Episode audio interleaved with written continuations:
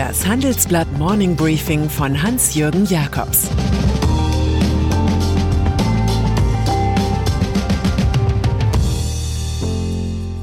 Guten Morgen allerseits. Heute ist Montag, der 28. Oktober. Und das sind heute unsere Themen. Wie lange hält sich AKK? Das doppelte Desaster der SPD. Altmaier fördert Europas Cloud. Berlin. Heute werden hier zwei Politikerinnen vor die Presse treten, die eine ganze Serie von Fehlern, Frust und Flops zu vertreten haben. Sie repräsentieren dabei das Berliner Konstrukt namens GroKo. GroKo ähnelt einem Wäldchen einst prachtvoller Buchen, denen der Herbstwind gerade die letzten Blätter wegweht. In Anfang der Parade der Verlierer macht um 11.30 Uhr die kommissarische SPD-Chefin Malu Dreyer. Zwei Stunden später folgt CDU-Kollegin Annegret Kramp-Karrenbauer, deren jüngste geopolitische Syrien-Exkursion ihr zwar Aufmerksamkeit, jedoch null Auftrieb brachte. In Thüringen stimmten addiert nur knapp 30 Prozent für CDU oder SPD. Vor 20 Jahren waren es noch knapp 70 Prozent. Die Mitte verzwergt und das in einem Bundesland, in dem die Union jahrelang Hausherr war. Aus der Verzwergung folgt in solchen Fällen Selbstzerfleischung. Die saarländische Hoffnung AKK kämpft ab sofort wie ein Fußballtrainer, dessen Club drei Spieltage vor Schluss auf einem Abstiegsplatz steht. Bei der CDU startete der Machtkampf schon gestern Abend, und zwar mit einem Tweet von Friedrich Merz, der auf dem Parteitag im Dezember 2018 knapp in der Chefwahl gescheitert war. Das Wahlergebnis von Thüringen kann die CDU nicht mehr ignorieren oder aussitzen, meinte er, Dechiffriert heißt das, die Frau an der Spitze ist zur Demontage freigegeben.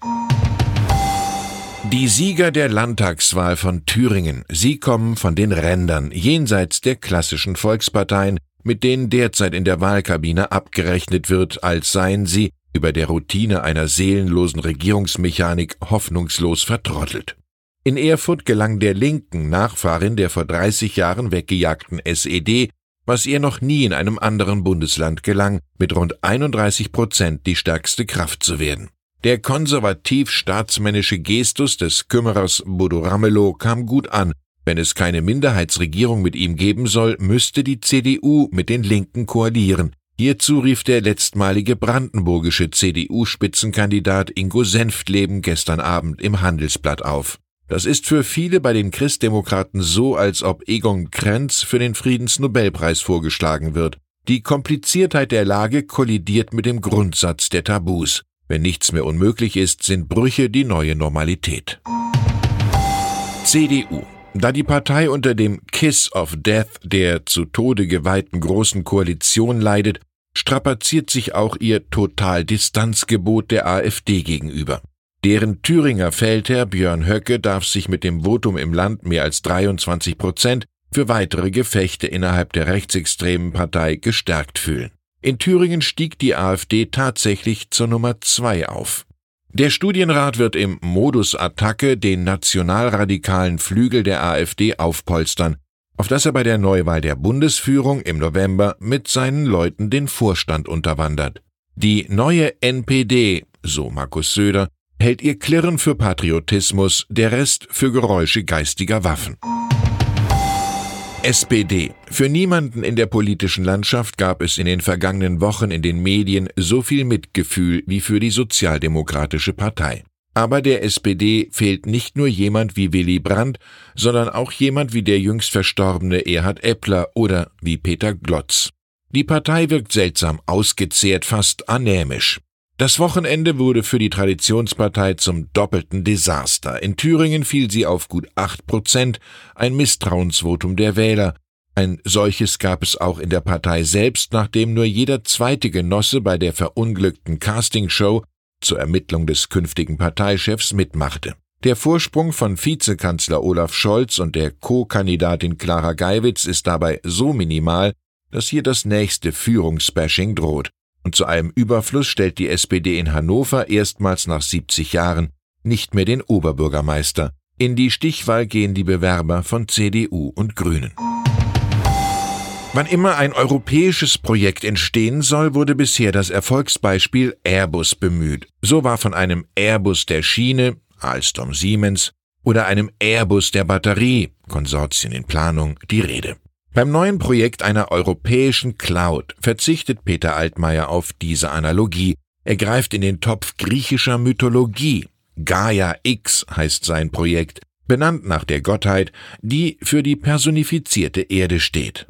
Am morgigen Dienstag wolle er beim Digitalgipfel in Dortmund die Idee präsentieren, eine europäische, souveräne und vernetzte Infrastruktur aufzubauen. Das schreibt der Bundeswirtschaftsminister im Handelsblatt Gastkommentar. Am Gottheitskonzept wirkten Siemens, Deutsche Bank, Deutsche Telekom und IG Metall mit, in der kollektiven Hoffnung, Amazon und Microsoft abzufangen. Nach den US-Gesetzen können Behörden überall auf die Daten zugreifen, die die US-Champions speichern. Deutsche Bahn. Im Management der Deutschen Bahn geht es zu wie im Taubenschlag, vor dem der Fuchs von links nach rechts schleicht.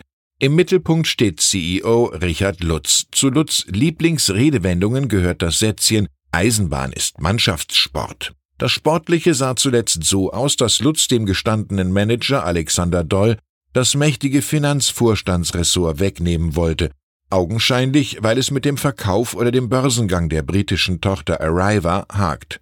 Es soll zum Schluss sehr laut geworden sein. Doll, ein einstiger Investmentbanker, versagte sich jedoch dem Wunsch, sodass nun Sigrid Nikutta Cargo-Vorständin werden soll. Dafür ist Doll auch noch verantwortlich, wie meine Kollegen herausfanden. Da die Chefin der Berliner Verkehrsbetriebe für klare Worte bekannt ist, bleibt es oben im Bahntower aufgeheizt. Donald Trump. Der Fernsehroutinier brachte die Nachricht über TV in die amerikanischen Haushalte. Sein oft im Zustand der Manie betätigter Twitter-Kanal hatte am Sonntagmorgen keine Bedeutung, so informierte der US-Präsident das wegen China und Terroristen nervöse Volk über herkömmliche Kanäle darüber, dass die Nummer eins im weltweiten Terrorismus tot ist. IS-Führer Abu Bakr al-Baghdadi habe sich bei der Razzia eines US-Trupps mit einem Sprengstoffgürtel selbst in die Luft gejagt. Und dann ist da noch der amerikanische Luxusjuwelier Tiffany. Der Konzern muss sich allerlei Balzversuchen und einer konkreten Offerte des französischen Genusskonzerns LVMH erwehren.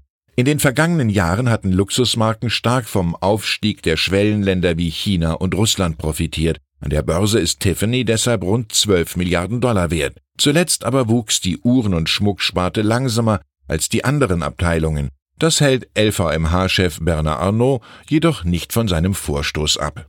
Die Weisheit zum Schluss kommt von Truman Capote, dem Schöpfer von Frühstück bei Tiffany. Erfolg ist so ziemlich das Letzte, was einem vergeben wird. Ich wünsche Ihnen einen hochkarätigen Start in die Woche. Es grüßt Sie herzlich Hans-Jürgen Jakobs. Jetzt noch ein Hinweis in eigener Sache. Change Made in Germany. Unter diesem Motto treffen Sie die wichtigsten Entscheider der deutschen Industrie beim Handelsblatt Industriegipfel 2019. Am 12. und 13. Dezember sind Sie zu Gast bei ThyssenKrupp in Essen. Mit dabei sind unter anderem Annalena Baerbock, die Bundesvorsitzende der Grünen, der chinesische Botschafter Ken Wu und Hans van Bielen, der Vorstandsvorsitzende von Henkel. Mehr Infos gibt's unter handelsblatt-industriegipfel.de.